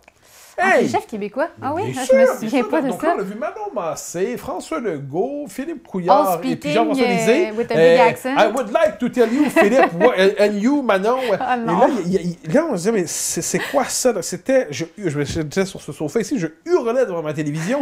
je me disais, mais là, quel théâtre colonisé? c'est le temps des bouffons, mais pour les pauvres. Ouais, C'était insupportable. Alors là, à un moment donné, si le français est notre langue commune, ben le débat au Québec se fait en français. On n'arrête pas d'ailleurs de nous dire que les anglophones ont appris le français, mais très bien. Regardons le débat. Donc là, sinon, on reproduit les codes du multiculturalisme canadien et du bilinguisme euh, officiel canadien chez nous. Ouais, ouais. Donc, non, je pense qu'il faut, en quand le, premier ministre fait ses bouts de conférence de presse en anglais, c'est choquant parce que, bon, mettons les trois premières semaines de la pandémie, j'en sais rien. Puis encore là, je pensais que c'était une mauvaise idée, mais mettons. Mm-hmm. Là, ça fait un an. Là. Donc, manifestement, je pense qu'il est temps de revenir à cette idée qu'à moins qu'on ne croit plus que le français soit notre langue commune. Ouais. Ah, ça serait intéressant de nous le dire si tel est le cas. Donc, moi, je pense qu'il est temps là-dessus. Il y a des gestes symboliques forts, il y a des gestes politiques forts, des gestes financiers. L'agrandissement de Dawson est un scandale au centre-ville. Le transfert du Royal Vic à, à McGill est un scandale. L'État québécois, Frédéric Lacroix écrit là-dessus des choses essentielles. L'État québécois finance lui-même l'anglicisation des Québécois. Là, il va falloir un peu de lucidité en matière de politique linguistique. Donc, quoi qu'il en soit, oui, il y a des choses à faire. Je devine qu'on fera pas tout ce que je souhaite demain. Je devine qu'on n'en fera même pas une bonne partie, mais si on peut en faire un petit peu, ça serait déjà un geste dans la bonne direction. Pas dans la bonne direction, un geste dans le bon sens. Ensuite, on verra la suite. Oui, ça a été. Euh, je trouve dans les dernières années, une des raisons pour lesquelles je suis allée vivre à Vancouver, c'est parce que j'étais triste de ce que le Québec était en train de devenir. Je suis, euh, je suis une artiste, je travaille dans le milieu de la culture. Puis je me disais, on n'est même pas conscient de cette, cette force qu'on a de... Je suis allée vivre à Vancouver. À Vancouver, c'est Hollywood Nord. C'est comme ça qu'on l'appelle. Euh, j'y allais en tant que, que, comédienne. Je voulais essayer de faire ma carrière là-bas. Mais on est dilué dans les États-Unis quand on arrive à Vancouver. J'allais faire une audition, c'était des producteurs américains qui venaient de Los Angeles, qui venaient passer deux jours, ils retournaient. Puis je me disais, j'essaie toujours de partir mes concepts, donc j'avais été euh, voir des producteurs pour leur proposer mes concepts d'émission voyage. Puis ils me disaient, t'es pas Anthony Bourdin. Du moment que tu tombes en anglais, tu compétitionnes avec Anthony Bourdin. Mais je me disais, mais c'est pas grave que je sois pas Anthony Bourdin. Mais pour eux, c'était, il y a Anthony Bourdin qui est là. Puis si tu veux faire une émission voyage, tu as besoin d'être à la même euh, compétences que, que Bourdin, alors que j'ai pas du tout la prétention d'être Anthony Bourdin. Puis ça m'a fait réaliser, puis je suis revenue au Québec, mais ça m'a fait réaliser à quel point on n'est pas conscient de cette force, de cette beauté de notre culture. On connaît pas notre histoire. René Lévesque commence Option Québec en disant Nous sommes Québécois. Qu'est-ce que ça veut dire? J'ai pas la phrase exacte, mais c'est un très beau passage qui vaut la peine d'être lu. Nous sommes Québécois, ça veut dire que c'est le seul endroit au monde où nous soyons vraiment chez nous. C'est ça. Dire, un individu ne s'accomplit pas lui-même en se désincarnant dans l'universel. Il s'accomplit dans un contexte qui offre des possibilités, inscrites dans une culture dont il maîtrise les codes, ce qui lui permet ensuite de se projeter puis de se construire. Ouais. Si je m'en vais demain matin chercher à faire mon travail en Roumanie, ou si j'essaie de le faire en Moldavie, ou si j'essaie de le faire aux États-Unis, ben d'un coup, ma pertinence est, de, est, est bien moins grande. Ouais. Puis j'ai un certain écho, j'en suis heureux pour mes travaux en France, je, je- je- mais il y a une proximité culturelle, Oui. de- euh, civilisationnelle, une, famille en quelque sorte. Bon. C'est ça. Mais ça, à un moment donné, quand on. Mais ça, c'est l'individualisme de notre époque. On s'imagine, c'est le principe du citoyen du monde, c'est l'illusion des Instagram et tout ça. Il suffit de jouer selon les codes en surface qui nous sont proposés. Ah, ensuite, on va aller voir qu'est-ce que ça veut dire concrètement. Mais avoir un pays à soi, une culture à soi, c'est la condition de l'émancipation. Puis moi, une des raisons, raison 722 000, pourquoi je prends l'indépendance du Québec, c'est que je crois que l'indépendance du Québec va, pour certains c'est un paradoxe, mais pour moi c'est une évidence, va enrichir symboliquement, culturellement la culture québécoise, va multiplier les possibles inscrits dans la culture québécoise. Au Québec aujourd'hui, si vous avez une vocation de diplomate, c'est bien une vocation de diplomate, c'est admirable une vocation de diplomate. À moins de vous retrouver au, ministère de Relations internationales, vous êtes obligé de passer par la médiation canadienne. Vous ne pouvez accomplir. Puis dans tout peuple, il y a des vocations de diplomate. C'est une pente de l'esprit humain. Eh bien, il faut passer par une médiation autre que la nôtre pour être capable de devenir diplomate. Militaire, c'est pas, pas ma vocation, mais il y a dans tout peuple des gens qui, sont, qui ont pour vocation, c'est le protecteur de la cité. Mais si on veut faire ça, on n'a pas notre propre pression institutionnelle, sauf, sauf la SQ avec les gants protocolaires. Bon. Alors, il y a un moment donné, avoir un ensemble institutionnel complet, ça permet de se projeter dans le monde de manière infiniment plus riche. Ça crée plus de possibles pour les individus. Parce que sinon, ce qu'on va avoir à terme, c'est avoir d'un côté la, la sécurité du confort provincial québécois, l'entre-soi familial, la tarte au sucre, la cabane à Ouais. sucre. Puis de l'autre côté, les vraies affaires vont se gérer à Ottawa, Ouais. ou à tout le moins dans je ne sais quel pouvoir montréalais, Mhm. mais euh, on va devenir impuissant pour nous-mêmes. Est-ce que vous voyez ça dans un futur rapproché? Je le redoute, je le redoute. Ouais, ouais. Mais euh, une, une chanson que tout le monde connaît, tout le monde, que tout le monde connaissait, c'est Mommy Daddy. Moi, elle, euh, je sais pas si vous connaissez. Non. Ah mon Dieu. Chantez-là, non? Ah non, ça, ça- ça- ça, je ne veux pas faire fuir vos gens, mais c'est une belle, belle chanson qui raconte l'assimilation des Québécois. C'est. euh, euh, bon, C'est par Paul pas. Piché? Non, ou- non, même pas, non, non, non, c'est qui la chantait, mon Dieu? Pauline Julien la chante, euh, je sais, mais il y en a d'autres qui la chantent aussi. Euh, vous regarderez sur, Oui, je veux... sur YouTube. Mommy, Daddy, I love you dearly. Là, c'est- ça raconte Ah me l'assimilation. C'est Ouais. c'est bouleversant. Ça raconte l'assimilation de notre peuple en direct. Mhm. C'est, euh, ben moi, je redoute Mommy Daddy. Je- Ouais, je ouais. sens que ça peut nous arriver. Mais, mais ensuite, ensuite, je me dis que c'est notre responsabilité de faire que ça n'arrive pas. Euh, Mhm. J'aurais préféré le faire avec. euh, je sais pas, je- c'est- toujours facile de dire, c'est le plus simple de dire, on aurait dû faire ça, ça, ça, ça, ça à ce moment-là. Ouais, ouais, c'est ça. Bon, c'est facile après coup. Moi, là-dessus, l'homme n'a pas le privilège de choisir l'époque dans laquelle il vit. Euh, il, ne- il naît dans un temps, la finitude, c'est un beau concept en philosophie, la finitude nous amène à consentir à la situation existentielle qui est la nôtre, à notre époque, à notre pays, puis ensuite à faire le mieux qu'on peut faire dans l'environnement et l'époque qui est la nôtre. Ouais. Bah, c'est ce que j'essaie de faire avec d'autres. Vous dites que c'est notre, euh, notre mission ou notre devoir, je me rappelle plus les mots que vous avez utilisés. Est-ce que vous pensez, oui, parce que vous êtes un, un sociologue, parce que c'est un peu ça votre mandat, mais est-ce que vous pensez que c'est le peuple québécois porte ce- cette mission-là de faire respecter sa culture, sa langue? euh, Ben, René Lévesque dit dans un beau discours en 70, la survivance, c'est un mot malade. Ce qu'il faut, c'est vivre. Oui, oui. On le sait depuis un Ben, an, plus que jamais. En effet. mais euh, mais la, la- la vie ne serait un simple principe de conservation biologique. Les Québécois, je pense, savent au fond d'eux-mêmes leurs différences vitales. Ouais. Mais l'histoire les a amenés à. On a, comme peuple, on a nos, nos forces et nos faiblesses. Une de nos forces, c'est notre esprit de solidarité, de, de cohésion. Quand les Québécois décident de faire quelque chose ensemble, ils le font. Ouais. De l'autre côté, on est plus doué pour survivre que pour euh, s'affirmer. On est ouais. plus doué pour faire le dos rond, hein, traverser la crise, que pour redresser les chines. Ouais. Bon. Euh, c'est ce qui fait que les Québécois aimaient beaucoup René Lévesque et un peu moins Jacques Parizeau. Euh, Jacques Parizeau était celui qui nous incitait à, à dire, ben là, on va y aller, puis on va va avoir peur de rien. Je pense que Lucien Bouchard est une figure entre les deux. Mm, François Legault, c'est une figure d'autorité. C'est une figure d'autorité. Moi, il s'est inscrit il y a de moi. J'ai beaucoup d'estime pour la.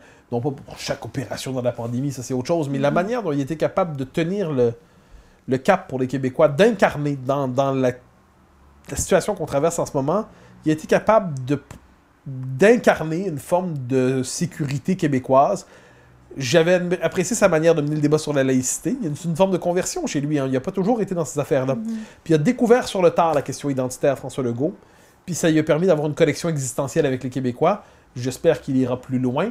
Mais comme Peuple, cela dit, j'y reviens. On n'a pas l'habitude des. euh, on est plus doué pour survivre, s'encabaner, Ouais. tenir. L'hiver s'en vient, on va se protéger. Ouais. La- les mauvais jours s'en viennent, on va s'encabaner. Bon. On a perdu tellement de batailles dans notre histoire. Ah ben oui, aussi. oui, mais- L'histoire est écrite par les gagnants. Ah ben oui, mais on a gagné la plus importante, on est encore là. C'est vrai. On est encore là. C'est vrai. C'est c'est quand même ça l'affaire, c'est qu'on a perdu euh, la liste de nos batailles, de nos guerres perdues. Moi, il y a pas, j'aurais l'air d'un- fou quand je veux dire ça, mais il n'y a pas une journée où je pense pas à 1995. Pour moi, ça demeure le moment qui m'obsède. Est-ce que vous avez voté? Avez-vous l'âge de voter? pas l'âge, j'avais 15 Non. ans. Mais- je militais. Vous étiez pas loin. Mais je militais. Je militais ardemment. Mais on a. Vous ça vous me- souvenez de ce jour-là? Ah, mais ça me hante, ça me hante, Ouais. ça me hante. Puis surtout, je, je ne sais pas tout ce que ça aurait pu représenter. Bon. Oui, c'est ça. Puis Bon. si près du but. Ah, c'est effrayant. Ouais, bon, ouais. une fois on l'a perdu, donc là, on, mais, mais on est encore là. Mhm. Ça, c'est quand même finalement une victoire immense et il s'agit de la parachever. Mhm. Est-ce que vous pensez qu'il va y avoir un autre référendum? Oui. Oui, oui, oui, oui. oui, Enfin, on ne peut jamais prédire exactement comment, mais moi, j'ai Ouais. mon scénario en tête qui me semble assez crédible, en fait. Je, vous je vous le résume en un mot. Oui. Ça se présente comme tel. On a voté la loi 21. On a fait un geste d'affirmation nationale qui est dans les faits une rupture avec le multiculturalisme canadien. Les tribunaux, d'une manière ou de l'autre, vont-ils la dépiécer morceau par morceau ou d'un grand coup, mais les tribunaux canadiens, inévitablement, vont la casser. Ouais. Quand ça va arriver, les Québécois vont se rendre compte qu'après avoir débattu pendant 10-12 ans, ce geste d'affirmation minimaliste, mais qui est important pour nous, un geste d'affirmation tranquille, hein, on est ce qu'on est comme peuple. Bon, on fait des révolutions tranquilles, des laïcités tranquilles. Eh bien, quand on va avoir voté ça, on, on va se rendre compte qu'on a voté ça, et même ça, ça n'aurait pas été possible, même ça, le Canada va nous la casser. À ce moment-là, il va y avoir une forme de Meach 2 dans l'esprit des Québécois. Il va y avoir, mais ce sera plus parce qu'on a demandé qu'on nous reconnaisse, puis on a dit, a dit non. C'est qu'on a cherché à faire un geste d'affirmation par nous-mêmes, puis même ça, on ne l'a pas permis. Ouais. Ajouter à ça la conscience de la fragilité linguistique et démographique qui se développe au Québec. Ajouter à ça le fait que François Legault nous a quand même, comme chef, il a redonné une certaine fierté québécoise.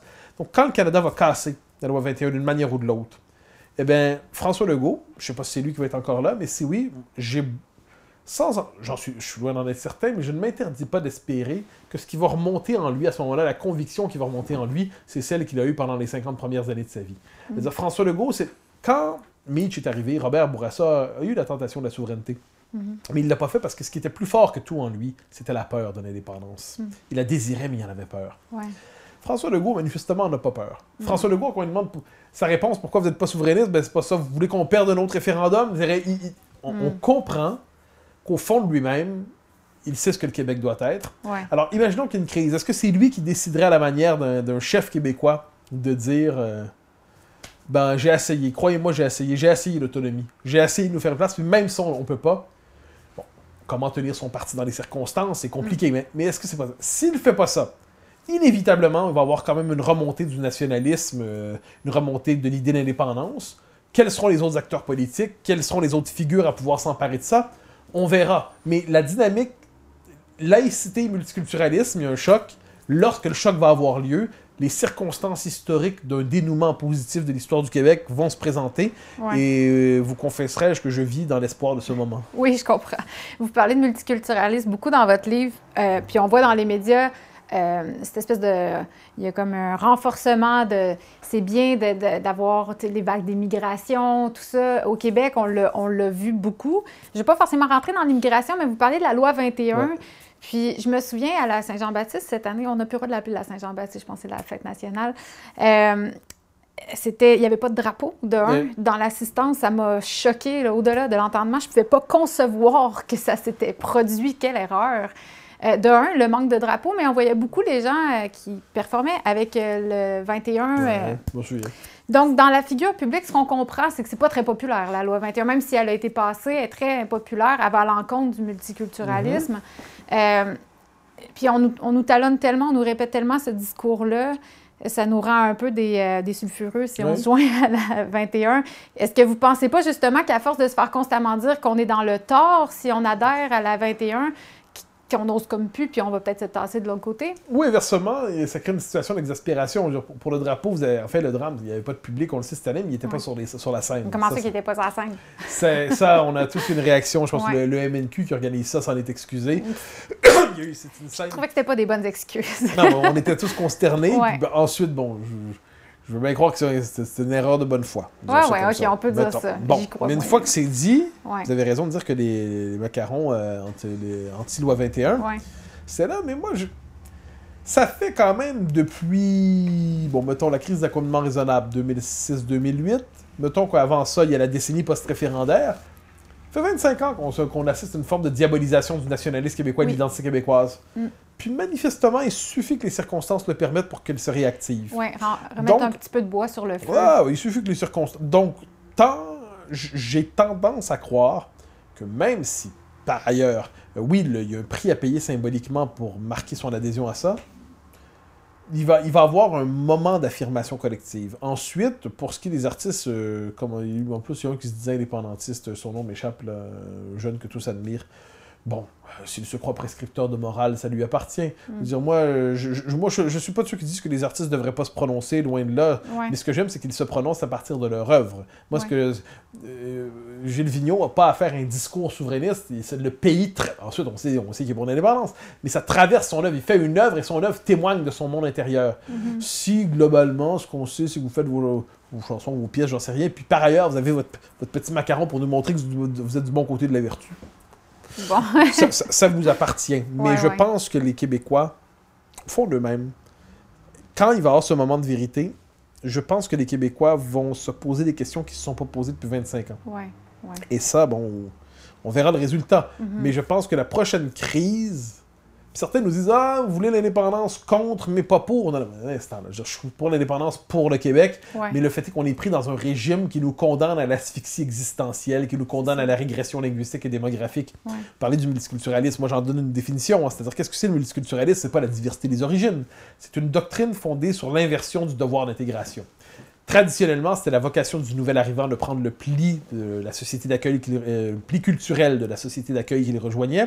Le multiculturalisme inverse ça, il dit que c'est la société d'accueil qui doit transformer Ouais. ses attitudes, ses mentalités, sa culture, son droit pour accommoder la diversité. Oui. Ben moi, ce que je refuse, c'est cette idéologie-là. Mhm. Ensuite, il y a des Québécois qui viennent, je le disais tantôt, de Kabylie, de- d'Espagne. On peut faire la liste. Mm. J'ai pas de souci avec ça. Ouais. Mais, mais encore une fois, le multiculturalisme canadien limite notre capacité d'intégrer ces gens qui pourraient embrasser notre condition collective. Ouais. Donc là, c'est tout, euh, tout, tout, le, tout le débat est là.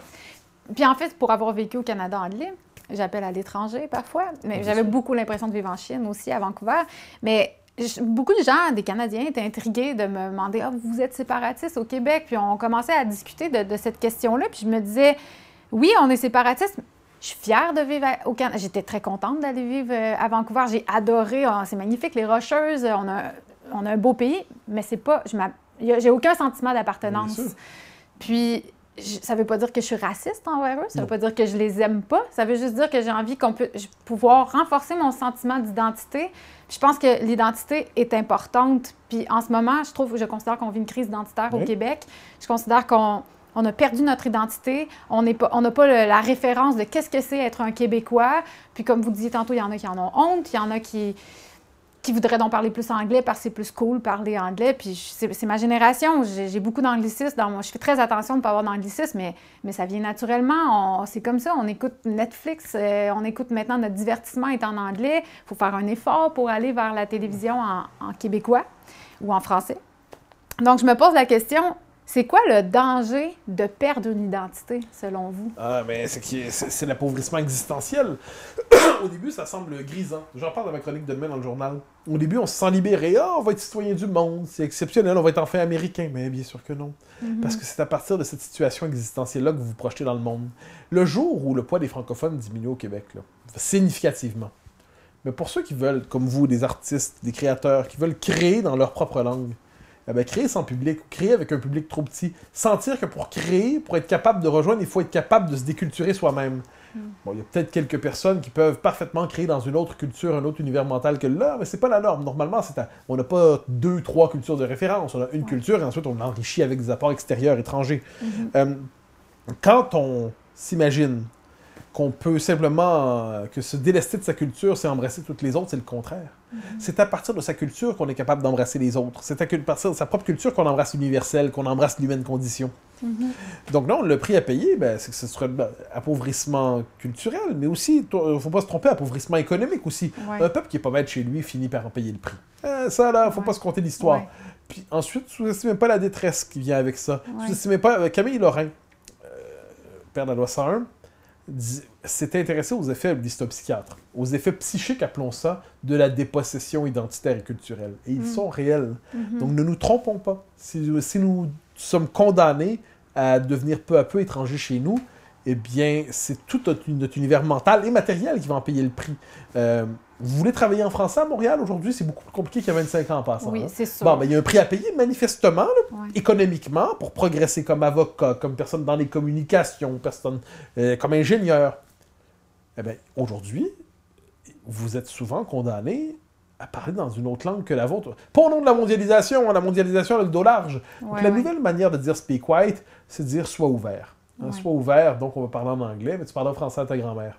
Ben, à, travers tout ça, il y, a un prix à payer pour la déculturation. Il y a un prix à payer pour le fait de devenir minoritaire. On, le voit, on le voit en ce moment. Ensuite, il y a tout un discours euh, médiatique qui cherche à ripolliner ça, qui cherche à le maquiller, à faire. Finalement, c'est une opportunité, c'est une chance, c'est une chance merveilleuse. Bon, c'est vraiment c'est le, le, génie du croque-mort qui nous explique que c'est merveilleux de mourir parce qu'enfin, on va pouvoir se reposer. Euh, j'ai lu Serge Bouchard, euh, vous avez probablement lu, puis j'ai été j'étais vraiment touchée de voir mon histoire, de réaliser à quel point on ne me l'avait jamais enseigné à mhm. l'école. Euh, est-ce que vous pensez qu'il y aurait un renforcement à faire aussi du côté de l'éducation de notre histoire? Mais bien sûr. Les, jeunes Québécois aujourd'hui, premièrement, ne, ne connaissent on sait pas c'est qui d'Iberville, c'est un nom de rue. on pourrait multiplier. moi, je, regarde le métro de Montréal, d'Henri Bourassa, Sauvé, Crémazie, on peut y aller, ça ligne orange. il, il y, a pas mal de monde qu'on ne sait pas, sait pas c'est qui. Évidemment, puis c'est le drame au Québec, c'est que l'histoire universitaire, l'histoire académique ne fait plus son travail. Elle est complètement régimentée dans les nouvelles idéologies à la mode dans le dans l'université nord-américaine. Donc les gardiens de l'histoire nationale au Québec, ça a souvent été les historiens populaires ou les mhm. journalistes qui se font historiens. Par exemple, Pierre Duchesne, sa biographie de Parisot. Pierre Godin, qui nous a raconté l'histoire de la Révolution tranquille, euh, avec sa biographie de Daniel Johnson père, ensuite Les Frères divorcés, La poudrière linguistique, sa biographie de René Lévesque, quand même magnifique. Picard avec sa biographie de Camille Lorrain. Euh, les historiens populaires, puis même des figures plus. Euh, une figure qui était plus. vraiment populaire dans le bon sens du terme, Marcel Tessier, un conteur et puis ensuite, un Fred Pellerin, qui, à sa manière, c'est pas un historien, mais il nous, il nous rend à nous-mêmes par le conte la condition québécoise. Il a quand même fait rentrer euh, des mots québécois dans le dictionnaire. Oui, c'est très bien, moi, je suis très heureux. Donc, non, je pense qu'on a une. Euh, Éric Bédard, il y a quelques bons historiens universitaires. Éric Bédard, son histoire du Québec pour les nuls, le titre peut gêner, mais non, pas du tout. Pour vrai, là, moi, je connais assez bien mon histoire, j'en ai appris en lisant ça. Charles-Philippe Courtois. Magnifique biographie de Lionel Groux. Je pourrais donner d'autres exemples. Donc, il y a des gens qui font le travail dans l'université, mais globalement... Mais ça demande qu'individuellement, on aille chercher ah, ben oui, évidemment. mais c'est pour ça que une tâche d'éducation populaire là-dessus, l'université ne fera pas le travail. Cette entrevue s'inscrit dans une série de balados que je veux faire sur la crise identitaire au Québec, un sujet qui me tient vraiment à cœur. Merci encore à Mathieu Bock-Côté pour sa générosité et merci d'avoir écouté. À la prochaine.